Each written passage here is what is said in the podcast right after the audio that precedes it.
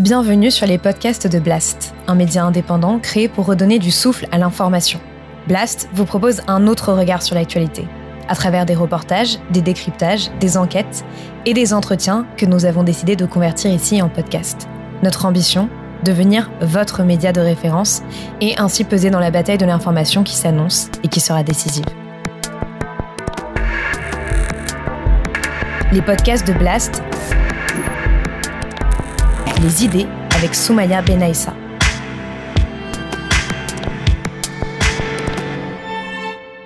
Cet adversaire, c'est le monde de la finance. Ah oui. Mais moi, je peux vous dire qu'en ayant vécu des deux côtés du monde, je vois à quel point la bourgeoisie euh, est assistée depuis la naissance. Elle est aussi, Edouard Louis, si vous me permettez, très accueillante, la bourgeoisie, puisqu'elle vous a accueilli aussi.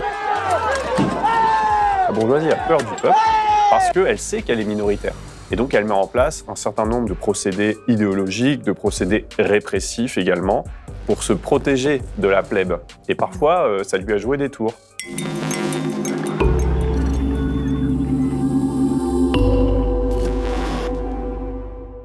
Bonjour Nicolas Framont. Bonjour. Merci infiniment euh, d'avoir accepté mon invitation. Nicolas Framont, vous êtes sociologue, auteur d'essais politiques, fondateur et rédacteur en chef du magazine Frustration, un magazine où vos sujets, vos divers sujets euh, de prédilection trouvent écho, le travail, les rapports de classe, l'analyse de l'idéologie dominante entre autres. Alors, ce sont là des axes de réflexion importants dont vous prolongez l'analyse, d'une certaine manière, mhm. dans votre nouveau livre Parasites que vous faites paraître aux éditions euh, Les Liens qui libèrent.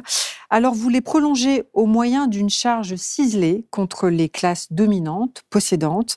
Vous décryptez plus précisément le détournement des politiques publiques au profit des grandes fortunes à l'œuvre ces dernières décennies, on va beaucoup en parler. Vous dénoncez un État mis au service des actionnaires et des milliardaires au détriment de l'intérêt général. Bref, vous pointez les mécanismes de dépossession, d'extorsion des classes bourgeoises avant de vous arrêter sur les moyens de les combattre. Votre argumentaire, Nicolas Framont, se déploie d'emblée sur la base d'une inversion, celle du stigmate de l'assistanat. Ne sont pas assistés ceux que l'on croit, les parasites, ce ne sont pas les pauvres, mais les bourgeois. Exactement. Ça, c'est un axe euh, très important du livre, hein, d'où le titre Parasite. Parasite, c'est pas simplement une insulte, même si on peut l'interpréter comme ça, mais c'est d'abord un état de fait. Euh, un parasite, c'est un hôte qui se nourrit d'un corps à son détriment, sans le tuer, mais qui a besoin de lui pour survivre. Et la classe bourgeoise, et c'est le cas depuis les débuts du capitalisme, elle se nourrit du travail des autres pour parvenir à ses fins, c'est-à-dire l'accumulation de profits, l'accumulation de richesses. Donc, vraiment, si on, analyse les choses euh, telles qu'elles sont, c'est un parasitisme. Et euh, si je parle d'assistanat également, c'est parce qu'effectivement, ça a été un stigmate qui a été plutôt réservé aux plus pauvres, aux étrangers qui profiteraient euh, d'allocations mirifiques, etc., mmh. ce qui n'est évidemment pas le cas et surtout qui est toujours très conditionné. Bah, les plus riches, eux, la classe bourgeoise, bénéficient en France particulièrement d'aides publiques, euh, d'une éducation pour leurs enfants euh, qui nous coûte à tous très très cher, auquel on contribue tous, et qui est sans contrepartie. Et on arrive à un stade de l'histoire du capitalisme en France où les grandes fortunes euh, se nourrissent de notre travail, mais aussi de nos impôts. Et donc là, on est vraiment sur un stade d'accumulation particulier qui est euh, complètement euh, presque antilibéral, on pourrait dire, hein, parce que souvent on dit le, le capitalisme, c'est l'économie du, libre marché, etc. Bah, en France, comme dans en fait beaucoup de pays occidentaux, non, non, les, riches, ils sont très aidés par la puissance publique pour être encore plus riches. Et ça, c'est vraiment quelque chose qu'il faut dénoncer pour retourner ce stigmate-là. Et, et c'est un livre qui a une fin politique, c'est-à-dire qui est de dire regardez ceux d'en haut, ne regardez plus et ne stigmatisez plus ceux d'en bas, parce qu'il faut faire corps contre eux. C'est eux qui sont en train de menacer notre société et mmh. notre écosystème. Vous venez de dire euh, il faut faire corps contre eux, avant de venir évidemment sur cette, cette, manière dont le parasitisme s'exerce via la distribution euh, par l'État euh, de l'argent public, hein, c'est ce que vous venez d'expliciter. Je voulais revenir sur cette métaphore du corps parce qu'elle est importante dans le titre, évidemment, et puis dans le découpage de votre livre, à, à part le premier paragraphe euh, qui, qui s'appelle désigner l'adversaire. Donc, à part ce premier paragraphe, il y a un découpage qui utilise le corps comme métaphore. On parle de symptômes, on parle de remèdes, on parle de toxicité. Et j'ai relevé cette phrase où vous dites le bourgeois, les bourgeois sont mal à l'aise avec tout ce qui leur rappelle leur corps et leur nécessité euh, à la fin du livre. Donc, est-ce que cette métaphore du corps, évidemment, vous l'avez aussi euh, choisie euh, sciemment, euh, j'imagine? Alors déjà, la métaphore du corps, elle permet de, de construire un livre. Enfin, moi, je trouve qu'un un essai, c'est c'est pas un roman, mais pour moi, ça doit être quand même quelque chose qui vous euh, entraîne. Euh, je voulais que ce soit un livre agréable à lire, avec une, une narration. Et donc, euh, il y a cette progression dans la- l'anatomie, les symptômes, la toxicité, donc les remèdes. C'était important pour moi dans cette construction. Et effectivement, cette idée du corps, euh, donc le parasitisme bourgeois, effectivement, c'est une métaphore voilà, euh, animale, un peu médicale, etc. Mhm. Et effectivement, les bourgeois sont pas du tout à l'aise avec ça. Euh, ça, Pierre Bourdieu le montre très bien hein, que la bourgeoisie, elle essaie toujours de, euh, de faire comme si elle était affranchie des nécessités. Voilà, on ne dit pas les bonnes manières, c'est on ne dit pas bon appétit à table parce que ça, ça nous rappelle qu'on a faim. Euh, ce genre de, de petits détails qui, qui, qui sont des détails sociologiques sur la vie de la bourgeoisie. Et donc, quelque part, en appelant le livre Parasite, c'est aussi lui rappeler, lui rappeler ce qu'elle est, c'est-à-dire, et rappeler aux autres ce qu'elle est également. C'est-à-dire que les bourgeois, c'est pas une classe toute puissante, avec des gens mystérieux qui conspirent dans l'ombre. Il faut quand même préciser que c'est aussi un livre qui est fait pour donner un débouché euh, qui ne soit pas un débouché conspirationniste, parce que le conspirationnisme, Mhm. cette idée qu'on est manipulé par des individus surpuissants, euh, quasiment euh, surhumains, bah, ne laisse aucun espoir en réalité. Moi, je viens rappeler qu'avant tout, on est dominé par des individus de chair et d'os, donc Mhm. qui, est- qui ont un corps, qui ont un nom, qui ont une adresse, et euh, qui sont en plus beaucoup moins nombreux que nous autres. Et ça, c'est important de le rappeler. Et la bourgeoisie, elle a assez peur de ça. Historiquement, elle a toujours eu peur de ça. La bourgeoisie a peur du peuple parce qu'elle sait qu'elle est minoritaire. Et donc, elle met en place un certain nombre de choses, de, de- on va dire, de, euh, de, de- procédés idéologiques, de procédés répressifs également, pour se protéger de la plèbe. Et parfois, euh, ça lui a joué des tours. Hmm. Et alors, comme vous le disiez très, très justement, donc on, on comprend bien que l'État est vraiment mis au service de ces milliardaires, hein, au détriment de l'intérêt général. Vous dites, on vit dans un système de domination économique chapeauté par 500 familles, et il n'y a pas d'un côté, alors ça c'est une, euh, c'est encore une fois un, un- un- un préjugé que vous pourfendez, il n'y a pas d'un côté l'intérêt général que poursuivrait l'État et de l'autre des intérêts privés qui influenceraient euh, cette fameux intérêt général. Non, Euh, il y a vraiment euh, un entremêlement euh, de ces deux dimensions. Et est-ce que c'est ça, selon vous, qui fait euh, la spécificité de ce stade parasitaire que nous sommes en train de vivre À la suite aussi des écrits d'ailleurs de Vincent Jauvert que vous citez dans votre livre? Exactement. Alors. Ça date pas d'hier. hein. Euh, depuis les débuts du capitalisme, l'État est instrumentalisé par la bourgeoisie euh, pour euh, qu'elle parvienne à ses fins. Mais c'est vrai que dans notre histoire euh, particulièrement sociale en France, ça n'a pas toujours été le cas. Par Mhm. moments, l'État a été une puissance qui a contrebalancé les intérêts de la bourgeoisie ou les a limités, les a régulés. Mais c'est plus du tout le cas. Maintenant, la symbiose est totale. Et c'est pour ça que je dis il faut arrêter d'avoir cette idée selon laquelle on aurait d'un côté le public qui incarnerait l'intérêt général, la vertu ou quoi que ce soit, et de l'autre le secteur privé qui chercherait à, via des lobbyistes, euh, euh, avec tout un tas de procédés dans l'ombre, chercherait à manipuler les, les puissants. C'est plus le cas. Euh, sous le macronisme, la symbiose est totale. Nos ministres sont d'ex-cadres supérieurs euh, de- de- du capitalisme privé.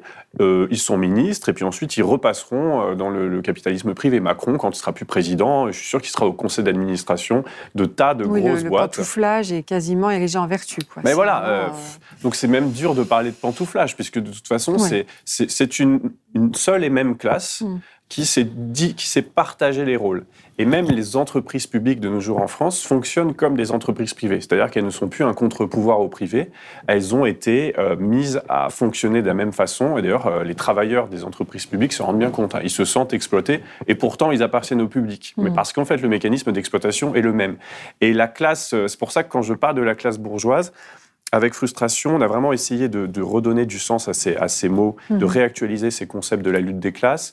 La classe bourgeoise, souvent, on s'imagine un peu le gros propriétaire privé versus, du coup, l'État. Mais en fait, euh, la classe bourgeoise, en France, elle dirige aussi l'État. La haute fonction publique euh, est occupée par des gens qui sont euh, les frères, les pères ou les cousins de ceux qui dirigent les grandes entreprises du pays. Et en fait, on est dans une sorte d'économie mixte où les pouvoirs sont répartis et le tout est de, permettre le plus d'accumulation possible. Et c'est important de dire parce que sinon, on, se trompe. Quoi. On, attend des choses de l'État qu'on ne peut plus attendre parce qu'en fait, il a été annexé. Alors, euh, comment on fait par rapport à ça? Alors, vous parliez de, frustration. Je vais faire le lien aussi avec votre magazine parce que euh, finalement, c'est un peu la même approche. Votre argumentaire, il se déploie, je le disais, sur euh, le premier, euh, deux fondamentaux. Le premier, l'inversion du stigmate. Et puis le deuxième, qui est très important, c'est de désigner l'adversaire. vous fustigez avec virulence les, faux héros des temps modernes, comme vous les appelez, les, ceux qu'on nous présente comme ça, en tout cas qui sont les grands entrepreneurs, en retraçant leur parcours, de Rodolphe Saadé à Michel Édouard Leclerc, en passant par euh, Patrick Pouyanné, donc le, PDG euh, de Total, euh, pour qui la métaphore d'ailleurs du parasite, vous dites, prend tout son sens. Vous lui réservez les dernières, lignes acerbes de votre livre. C'était important pour vous de, passer par cette incarnation. Je dis ça parce qu'effectivement, c'est aussi, vous faites beaucoup de portraits dans, Frustration, vous passez beaucoup par l'incarnation pour expliquer en fait les choses. Vous dites d'ailleurs, une fois que l'ennemi est identifié, la guerre peut commencer. Donc là aussi, c'est terminologie très forte. Oui. Est-ce que vous pouvez, ouais. L'objectif de l'incarnation, mm. on peut dire c'est un peu un objectif littéraire. Encore une fois, un livre agréable à lire, c'est un livre qui donne des, euh, qui raconte des histoires mm. concrètes avec des personnages. Ça, je tiens à ça. Euh, et, et, et, mais avant tout, c'est à des fins politiques. Il faut mm. sortir de l'abstraction.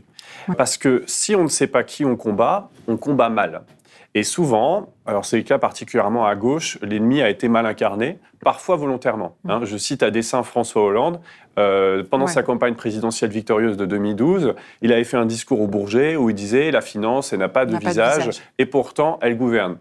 Et son secrétaire général adjoint de l'Élysée n'était autre qu'Emmanuel Macron, qui était un transfuge de la banque Rothschild, qui est une grosse, une, une banque qui conseille en fait les entreprises pour qu'elles fassent des, des, gros deals entre elles.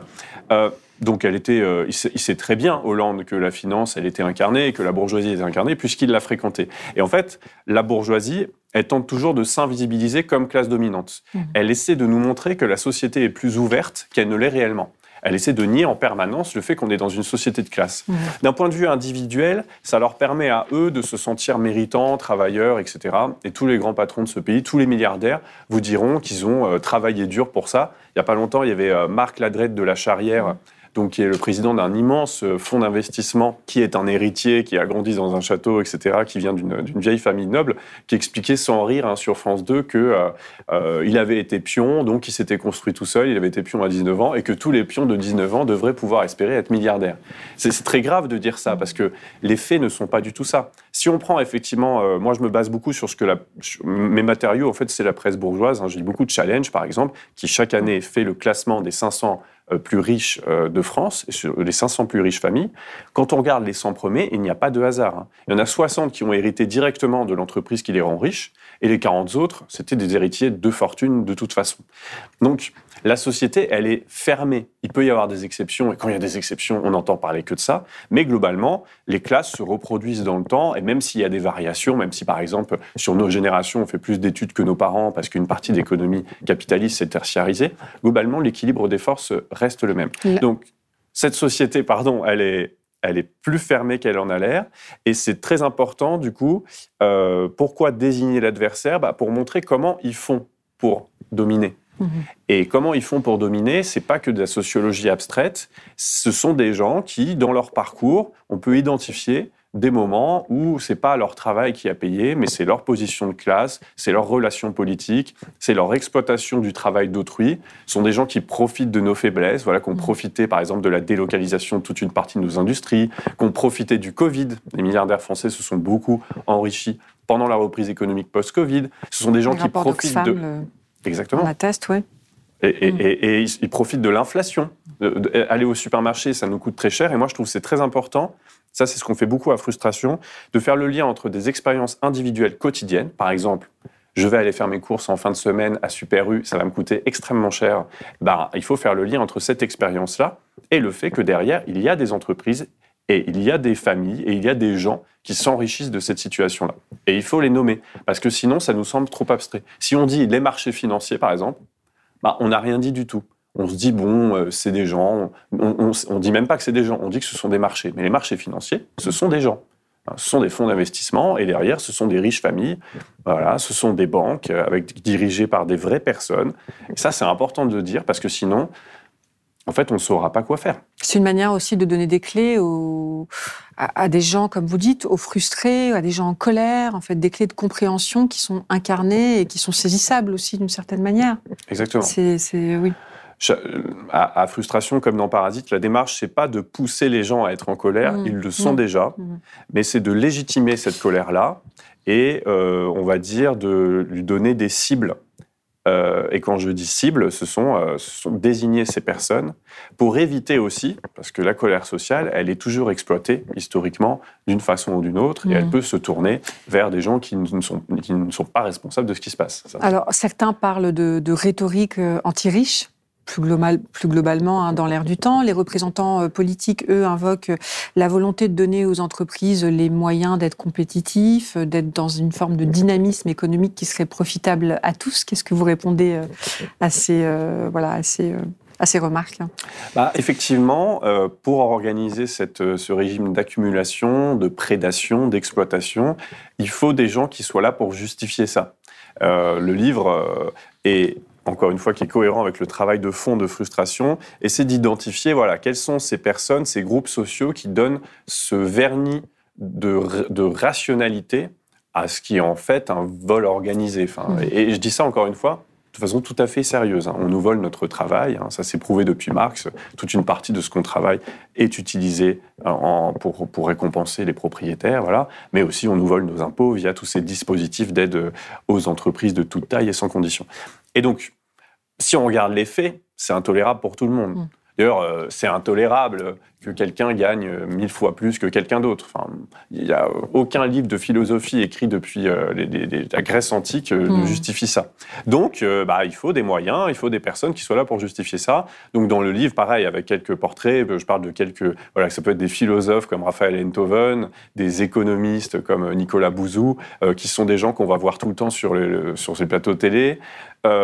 et ces personnes-là, vont euh, justifier tout ça mhm. En invoquant des raisons d'intérêt général. Mhm. Et d'ailleurs, je voulais, je voulais qu'on s'arrête un petit peu sur ces catégories. Vous dites qu'il y a des bourgeois, il y a des sous-bourgeois. Vous parlez de bourgeois gaze, hein, c'est-à-dire euh, le point de vue, euh, le point de vue, le point de vue bourgeois. Est-ce que vous pouvez nous dire un petit peu la manière dont vous construisez ce champ? Alors, c'est vrai que toute une partie de notre travail, on peut dire de recherche, mais de recherche politique à frustration, et que j'ai essayé de concrétiser dans le livre, c'est il faut à la fois désigner des personnes, et il faut désigner des groupes sociaux, et les désigner de façon à ce qu'on puisse, que chacun puisse s'emparer de sa grille de lecture pour mieux comprendre la société. Comme je le disais tout à l'heure, si on utilise des termes abstraits qui désignent rien, genre les marchés financiers, ou je sais pas, le peuple, euh, en fait, ce sont des tout un peu informes qui ne mmh. permettent pas de, de, voir quels sont les clivages sociaux vraiment à l'œuvre et les modes de domination vraiment à l'œuvre. Donc, déjà, désigner la bourgeoisie. Tout le livre explique ce qu'est ce qu'est la bourgeoisie. Donc, ce sont ceux qui possèdent les moyens de production euh, et qui, du coup, ont un poids décisif dans les décisions économiques et politiques de ce pays. Mais voilà, une bourgeoisie, un groupe dominant ne domine jamais tout seul. Il a besoin d'alliés. Et donc, ce qui est intéressant, c'est de voir quels sont ces alliés-là. Alors nous, il y a une classe qui souvent se désignait elle-même comme la bourgeoisie culturelle. Bon, ça nous semblait être mm. un peu un terme un petit peu trop élogieux. Nous, on appelle ça la sous-bourgeoisie, c'est-à-dire c'est une sous-classe au service de la bourgeoisie qui compte, on va dire, les professions intellectuelles prestigieuses, les journalistes des médias mainstream, les éditorialistes, etc. Mm. Toute une partie des grandes maisons d'édition qui sont là pour euh, véhiculer l'idéologie dominante, c'est-à-dire ce qui va justifier tout ça. Mm. Donc, par exemple, justifier qu'on dépense, euh, là les chiffres, c'est au moins 157 milliards par an d'argent public qui servent à faire en sorte que les entreprises payent moins d'impôts, payent moins de cotisations sociales, soient subventionnées, etc. On est passé de 10 milliards à 157 milliards. Exactement. 10 milliards, dans les années 80, à 157 mmh. milliards. Mmh. C'est-à-dire nous, contribuables, c'est ça qu'on paye. En contrepartie, ces entreprises ne nous doivent rien. Mmh. Hein, comme je le montre dans le livre, il y a de nombreux cas d'entreprises qui ont touché de l'argent public pour euh, investir dans des machines et qui, une fois qu'elles ont acheté ces machines, les ont déplacées euh, dans des pays d'Europe de l'Est où la main-d'œuvre était moins chère. Mm. Bon, tout ça, on le sait, c'est documenté, mais derrière, il faut des gens qui nous disent non, non, mais si, il faut faire ça parce que il faut rendre nos entreprises compétitives et surtout, il faut créer de l'emploi. Ça a été l'argument ces 20 dernières années. Toutes ces mesures-là ont été faites au nom de la création d'emplois pour résorber ce fameux chômage. Et donc, on nous a vendu ça systématiquement en disant voilà, on, vous coupe un bras, mais c'est pour vous ayez un emploi. On vous prend vos impôts, on dérégule le code du travail, on, rend vos conditions de travail plus pénibles, on protège moins la santé des salariés, mais c'est avant tout pour que les entreprises créent des emplois. Et on répète ça chaque année sans même s'assurer que ça fonctionne. C'est ça la folie dans l'histoire, c'est que tous les rapports, y compris gouvernementaux, montrent que ces mesures, ça ne marche pas. Euh, supprimer l'impôt sur la fortune, ça n'a pas permis de créer plein d'emplois, c'est faux. Euh, le crédit d'impôt, euh, le CICE, ce dispositif d'allègement d'impôts puis de cotisation, ça n'a pas créé d'emplois, voire même ça en détruit parce que comme ça coûte cher en argent public, eh bien ça oblige ou en tout cas ça stimule l'État à faire des suppressions de postes dans la fonction publique. Donc en fait c'est catastrophique sur le plan de l'emploi. Tous ces rapports le montrent. Voilà, ils sont là, ils sont dans le livre, ils sont dans Frustration, ils sont dans beaucoup d'articles de la presse indépendante. Et pourtant, ça continue. Parce qu'en fait, derrière, bah, vous avez des types qui font ce boulot de chaque, chaque fois nous vendre ça comme si ça n'avait pas été fait avant. Mm. Donc c'est à ça que sert la sous-bourgeoisie, par exemple. Et vous appelez ça aussi le bruit parasitaire, une forme d'offensive euh, comme ça idéologique qui se, qui, euh, se dissémine depuis les années 80. Euh, D'ailleurs, vous, vous, faites un peu ce parcours-là. Et c'est très intéressant parce que vous êtes très attentif aux mots. On peut presque parler de stratégie linguistique. Vous avez écrit il y a quelques années un essai qui s'appelle euh, La guerre des mots, dans lequel vous, vraiment vous appuyez cette idée que les mots sont des armes. En fait, ils ne sont pas innocents. Donc ça peut expliquer aussi, vous allez nous en dire un mot, votre euh, volonté euh, d'accentuer l'idée de classe laborieuse, de classe bourgeoise, de parasites, qui sont vraiment des mots forts, des concepts, des catégories qui parfois ne sont plus utilisées vous dites justement, euh, c'est une manière aussi de euh, de, de, de, visibiliser ce qui est invisibilisé par le langage, euh, de, de, de, reclarifier d'une certaine manière les frontières qu'on essaye de brouiller. Mmh. C'est un peu toute cette stratégie, j'imagine, que vous mettez en place aussi à travers ce livre. Exactement. L'analyse euh, qui sous-tend ce livre et qui sous-tend toute une partie du travail de frustration, c'est de dire, bon, on peut avoir une vision un peu naïve qui est de dire si le, système tient, c'est parce que les gens sont manipulés, mmh. la télévision euh, les conditionne à aimer le capitalisme, mmh. le patronat, la bourgeoisie. Bon, moi, je pense que c'est pas pas ça qui se passe. Euh, d'ailleurs, on le voit sur les différentes enquêtes d'opinion. Euh, le capitalisme n'a pas bonne presse en France, ne l'a jamais eu. Les gens pensent qu'il y a une lutte des classes euh, majoritairement. Il n'y a pas d'adhésion massive à ce système-là. Il y a une très forte défiance envers la classe politique qui est entièrement justifiée. Mais pour autant, il y a ce bruit parasitaire euh, ce bruit parasite qui est en fait que euh, bah, simplement ce sont les idées dominantes qui prennent toute sa place. Ce sont les bourgeois qu'on voit tout le temps sur les plateaux télé. Hein, 70% euh, des personnes qu'on voit à la télévision, ce sont des cadres et professionnels intellectuels supérieurs. Donc on va dire la catégorie de l'INSEE dans laquelle on peut mettre la sous-bourgeoisie et la bourgeoisie et plus, mais globalement, voilà, ça reste une petite partie de la population qui est surreprésentée. La parole des autres est complètement invisibilisée. Donc en fait, on est pris dans ce bruit parasite. Et moi, je, parle du coup de l'émission quotidien. J'aurais pu parler d'une autre, mm. d'une autre émission quotidien sur TMC, parce que pour moi, c'est ça. Quand je regarde cette émission trop souvent, au bout d'un moment, en fait, j'ai l'impression d'être pris dans leur mode de pensée. Je suis pas d'accord avec eux, mais du coup, c'est tout le temps là. Euh, les clichés de langage, leur rapport à la vie, à la chance, au mérite, tout ça s'impose. Et du coup, simplement, les autres grilles de lecture de la société, elles, sont invisibilisées. Donc ça, c'est une première chose. Ça passe effectivement par les mots, c'est-à-dire que euh, s'imposent des mots qu'on utilise nous-mêmes, euh, mais qui en fait brouillent notre perception de la réalité. Tout à l'heure, on a parlé plusieurs fois, par exemple, de l'intérêt général. Mmh. Ah, l'intérêt général, c'est une notion euh, qui semble positive, donc on a envie d'utiliser. Et souvent, voilà, quand on est plutôt, on a un tempérament égalitariste, on dit mais pourquoi ces politiques font des choses en faveur des plus riches alors qu'elles devraient le faire en faveur de l'intérêt général mmh. Mais en fait, l'intérêt général, c'est pas mal une fiction aussi. Dans une société de classe, il n'y a pas d'intérêt général. Il y a peut-être un intérêt majoritaire, mais il n'y a pas d'intérêt général. On n'a pas tous les mêmes intérêts. Mmh. Euh, face dans le capitalisme, il y a des gens qui ont intérêt à faire travailler plus les autres dans de moins bonnes conditions et à plus faible prix. Ça a toujours fonctionné comme ça. Donc, faut, faut se détacher de ces mots-là. Ça, c'est une première chose. Il faut un peu les critiquer, etc. Et puis derrière, faut affirmer son propre langage. Il faut que notre langage visibilise cette lutte des classes-là. Mm. Donc moi, par exemple, j'encourage beaucoup les gens à utiliser le mot bourgeois au quotidien, alors à bon escient. Il ne faut pas appeler tout le monde un bourgeois, ça, c'est aussi ce qu'on explique souvent, c'est que c'est pas parce que euh, on a un joli canapé qu'on est un bourgeois. Hein. Euh, bourgeoisie, c'est pas une catégorie culturelle, c'est vraiment votre place dans les rapports de domination. Euh, voilà, faut, faut, faut pas laisser votre chef vous appeler collaborateur si vous êtes salarié. Voilà, c'est très important. Euh, Mm. moi, je vois souvent des syndicalistes et on parle de ça. Il faut qu'ils arrêtent de dire collaborateur parce que du coup, ça, ça biaise la discussion. Faut pas parler de dialogue social parce qu'il n'y a pas de dialogue possible entre des gens qui ont des on positions euh, à ce point divergentes et à ce point déséquilibrées. Euh, Il y a un rapport de force à Mm. avoir. Voilà, c'est ce genre de choses euh, qui peuvent aider un peu au quotidien. C'est le côté un peu de développement personnel de ce livre. Oui. D'ailleurs, vous dites c'est un développement euh, collectif. hein. Voilà. Vous reprenez les méthodes euh, du développement personnel, mais à l'échelle collective. C'est aussi une volonté pédagogique. Exactement. Alors, je ne sais pas si je dirais pédagogique, mais je trouve que les livres de développement personnel, euh, qui se vendent d'ailleurs très bien, plein Oui. de gens en lisent, parce que euh, face aux difficultés de la vie, euh, à la souffrance au travail, on cherche des, des solutions que le collectif n'apporte parfois plus. Euh, le syndicalisme, il y en a beaucoup moins qu'avant. Donc, quand vous êtes face à une situation de souffrance au travail, que vous ne dormez plus la nuit, vous allez acheter un livre, genre Comment être mieux avec moi-même, ou alors on va vous l'offrir. Ça, c'est le développement personnel. C'est euh, je t'aide à te développer pour que tu sois plus fort individuellement face à la société. Et développement collectif, ça serait euh, bah, je te donne des, outils, des clés, des préceptes, que sais-je, mais qui servent à être plus fort collectivement, qui n'alimentent pas l'illusion selon laquelle on peut s'en sortir tout seul, parce qu'on ne peut pas. Hum, Alors, ça nous amène aux remèdes.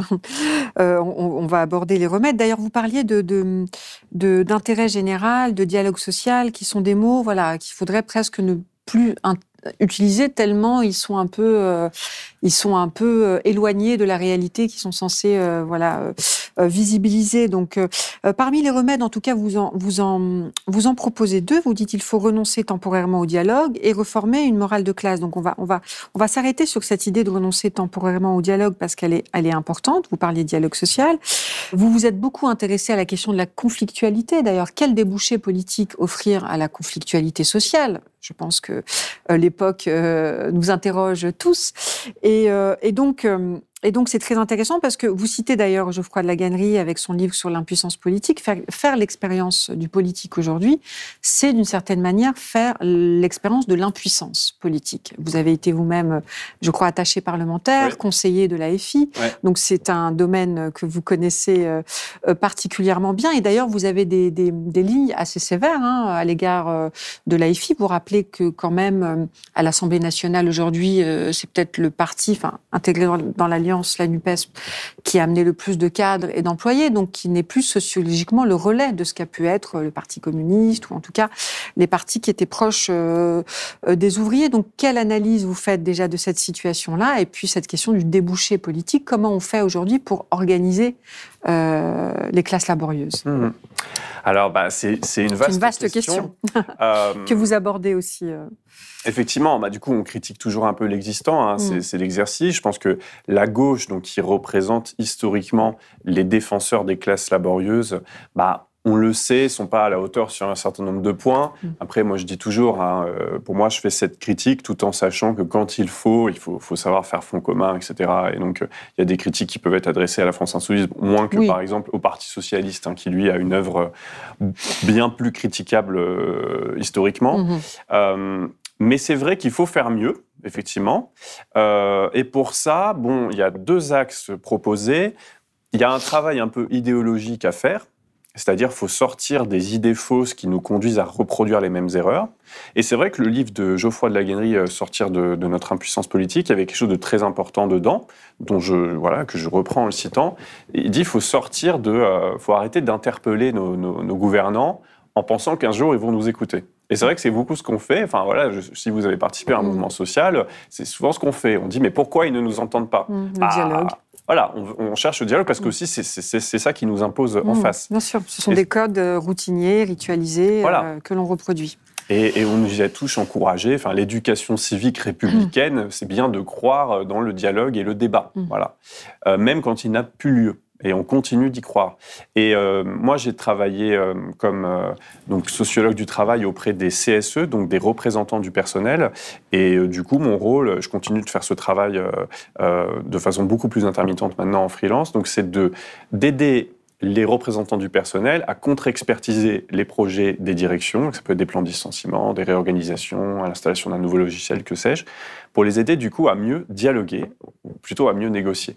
Et en fait, du coup, j'assiste à, moi je les accompagne tout le long, et je vois bien comment les directions d'entreprise bon, ont, beau jeu de toujours souhaiter le dialogue, et donc, c'est des réunions interminables dont il ne sort rien, parce qu'à la fin, elles font bien ce qu'elles veulent. Et je me dis, toute cette énergie passée en réunion à essayer un dialogue qui est impossible, c'est de l'énergie qui n'est pas mise pour essayer d'instaurer un rapport de force. Donc, faut sortir de cette idée. Enfin, il est trop tard pour ça. Peut-être qu'il y a une époque où le dialogue était plus possible. Et d'ailleurs, oui, mais c'était quand la bourgeoisie était plus faible et que les classes laborieuses étaient plus organisées, donc elles faisaient plus peur. Donc le dialogue, on va dire, il y avait une forme d'égalité, même si ça a toujours été extrêmement conflictuel. Il n'y a jamais eu de consensus social en France. Ça faut vraiment sortir de cette idée-là qu'il y a eu un âge d'or où les patrons respectaient les ouvriers. Non. Quand ils respectaient les ouvriers, c'est parce qu'ils y étaient contraints. Mmh. Donc ça, faut, faut vraiment le, garder en tête mmh.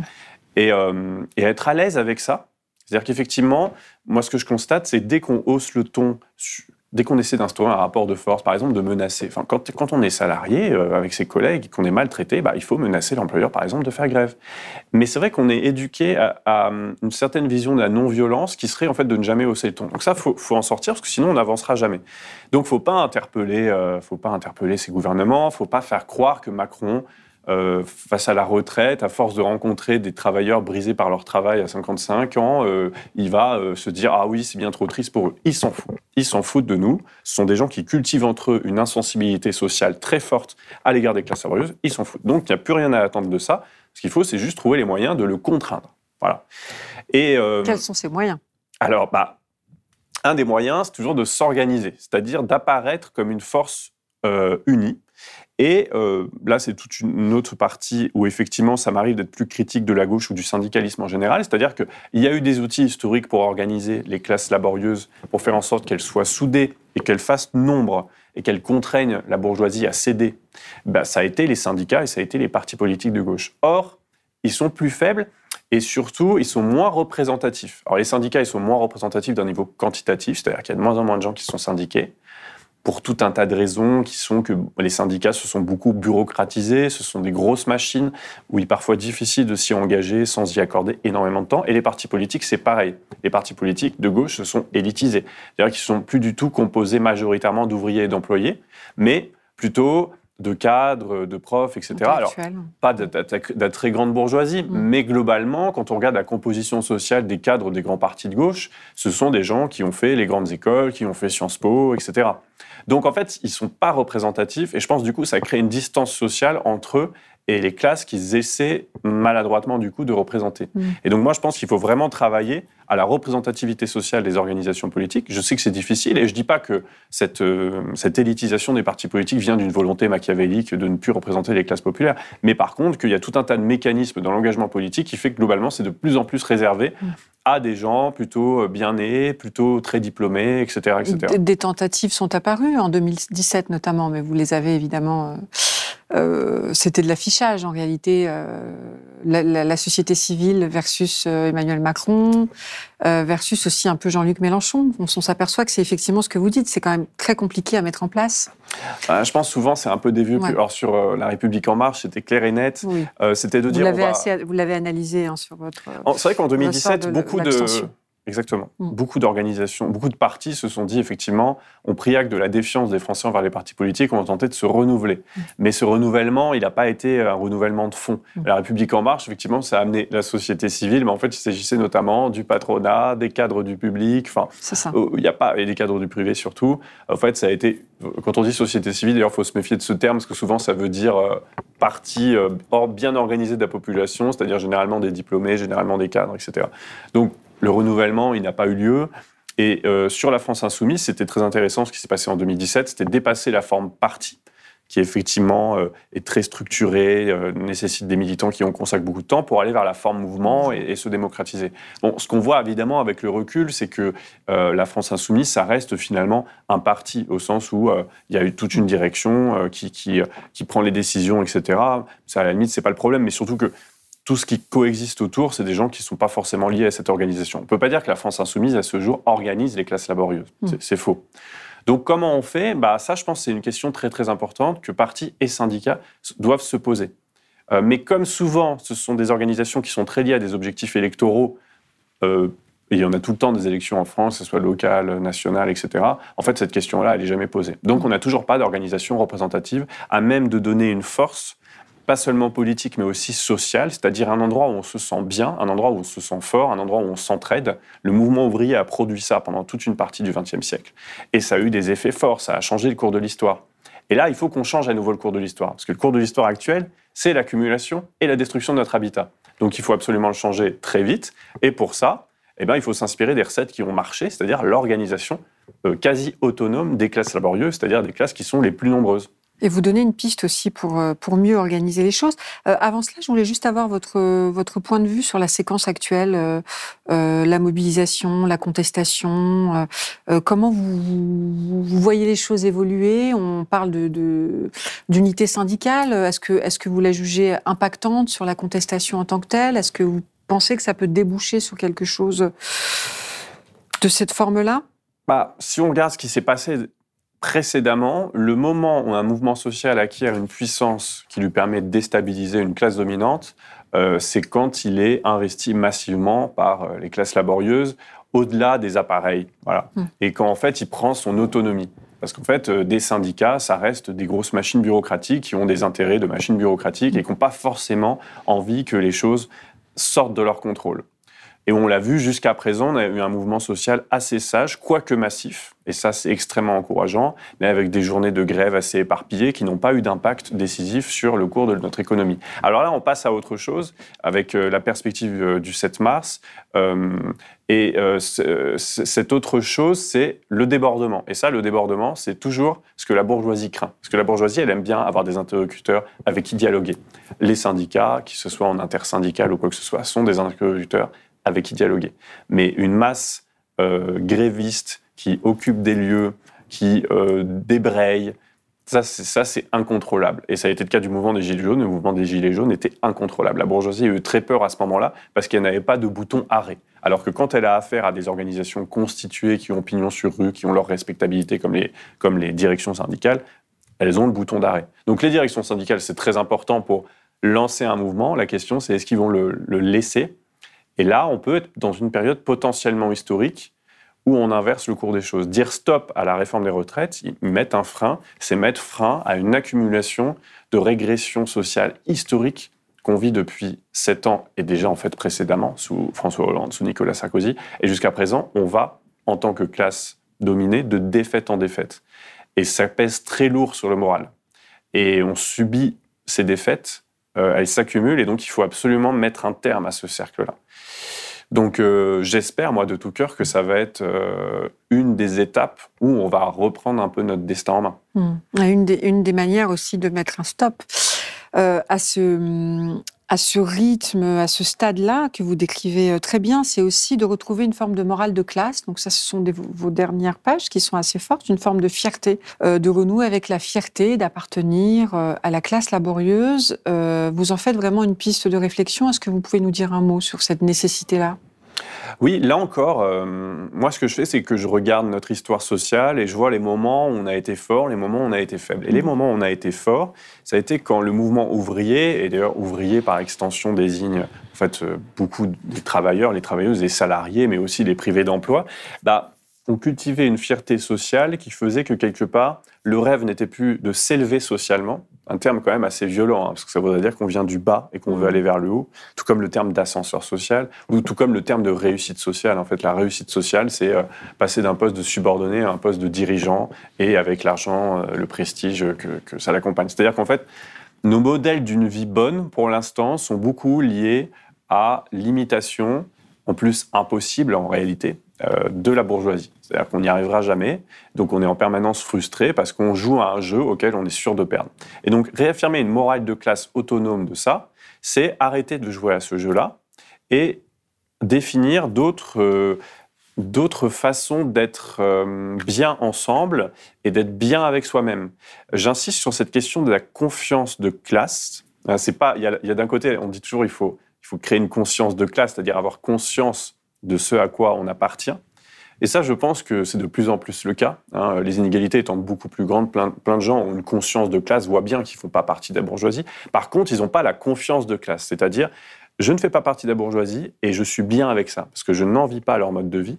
Mon aspiration, ce n'est pas, de- ce n'est pas de dominer les autres, ce n'est pas de détruire la planète, c'est euh, de, de- de s'entraider, etc. Et moi, je pense d'ailleurs que quand on regarde, euh, encore une fois, l'attitude euh, des classes bourgeoises et l'attitude du reste de la population, sans tomber dans un, on va dire, un angélisme où tous les, tous les membres des classes laborieuses seraient que des gens bien, c'est pas la question. Mais je pense qu'on a quand même des systèmes de valeurs très opposés.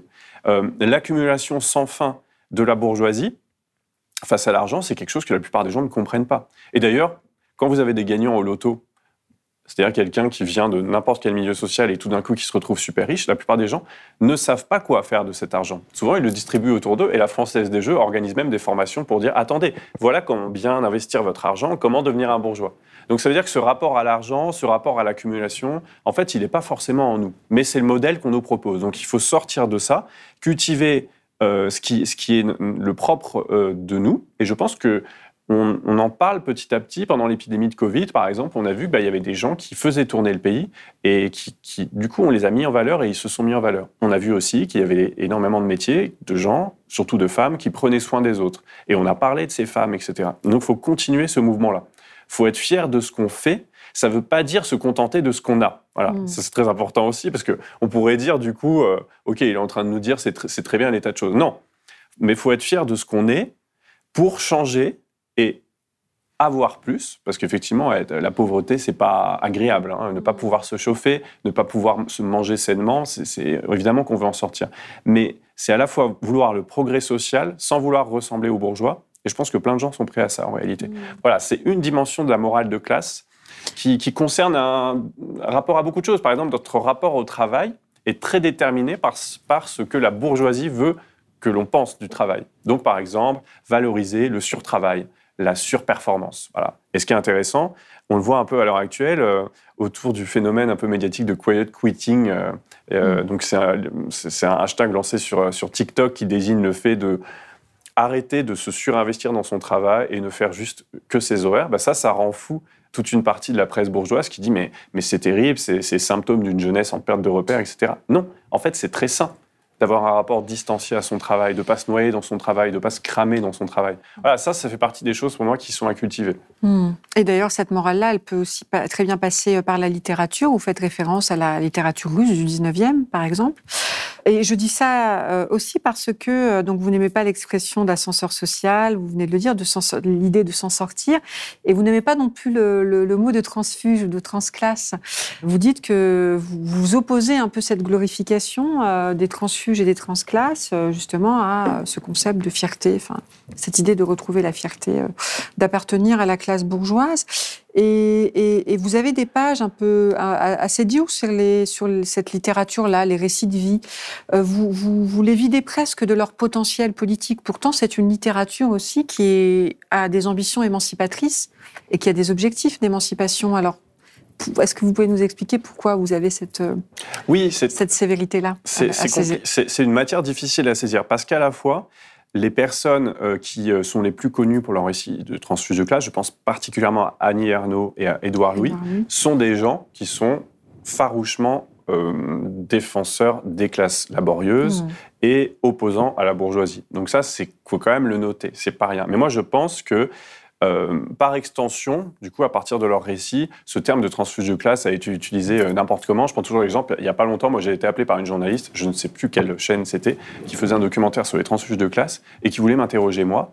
Et en fait, je disais, bah non, je suis pas transfuge de classe. En fait, il y avait une confusion. C'est pas parce que euh, je vivais en Charente-Maritime, je suis parti faire mes études à Paris que j'ai changé de classe sociale. Ça marche pas comme ça.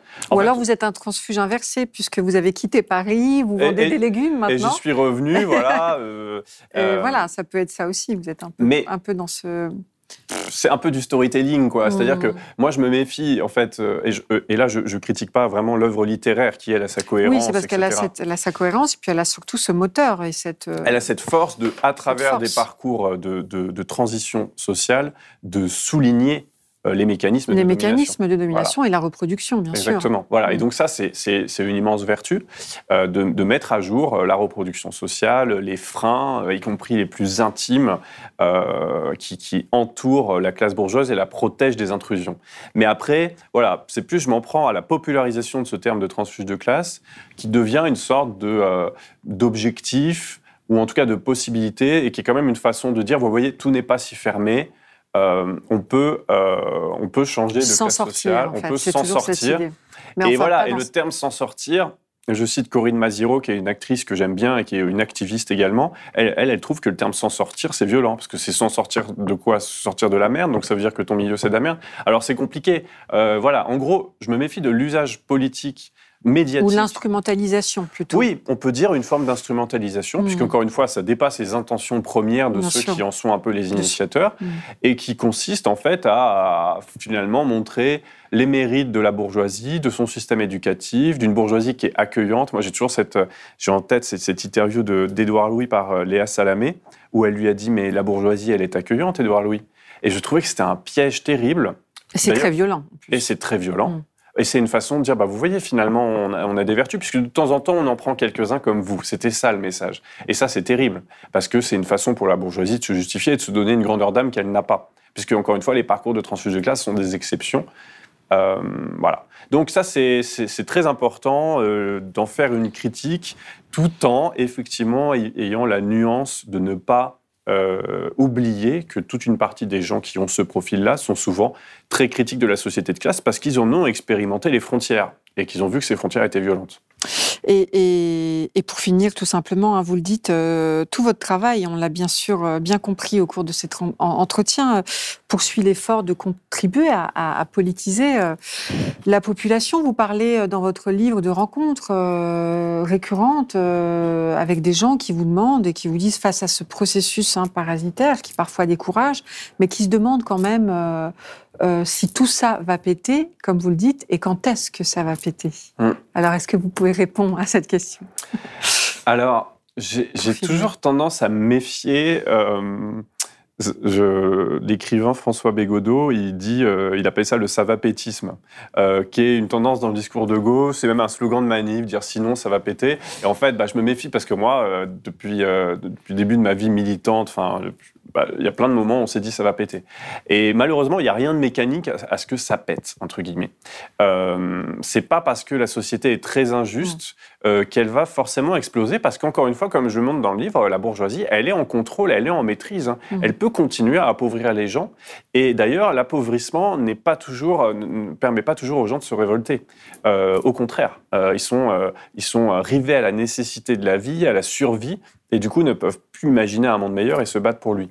Donc, euh, il n'y a aucune nécessité historique hein, à ce que ça pète. Ça pète quand des gens s'organisent pour que ça pète. Mhm. D'où l'importance de, de ce travail-là. C'est-à-dire que si, euh, moi, si je pensais que ça allait obligatoirement péter dans quelques années, voire euh, le mois prochain, on ne s'embêterait pas à faire ce travail-là à frustration euh, d'organisation, de légitimation, etc. Je pense que ça pète quand la colère est organisée euh, politiquement, syndicalement, que les gens se sentent légitimes et aussi, très important, qu'ils imaginent bien, et le livre se termine un peu là-dessus, que on peut vivre sans la classe bourgeoise.